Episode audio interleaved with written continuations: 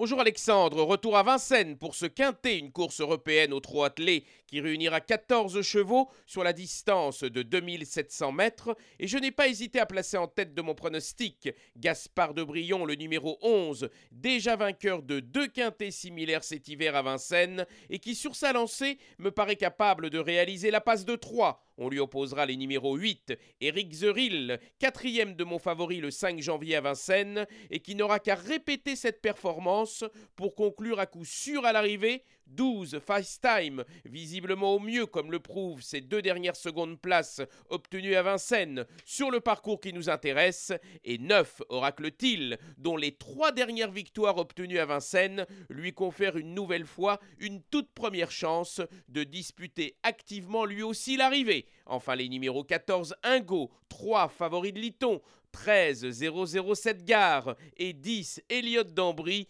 compléteront ma sélection. Mon pronostic 11, 8, 12, 9, 14, 3, 13 et 10.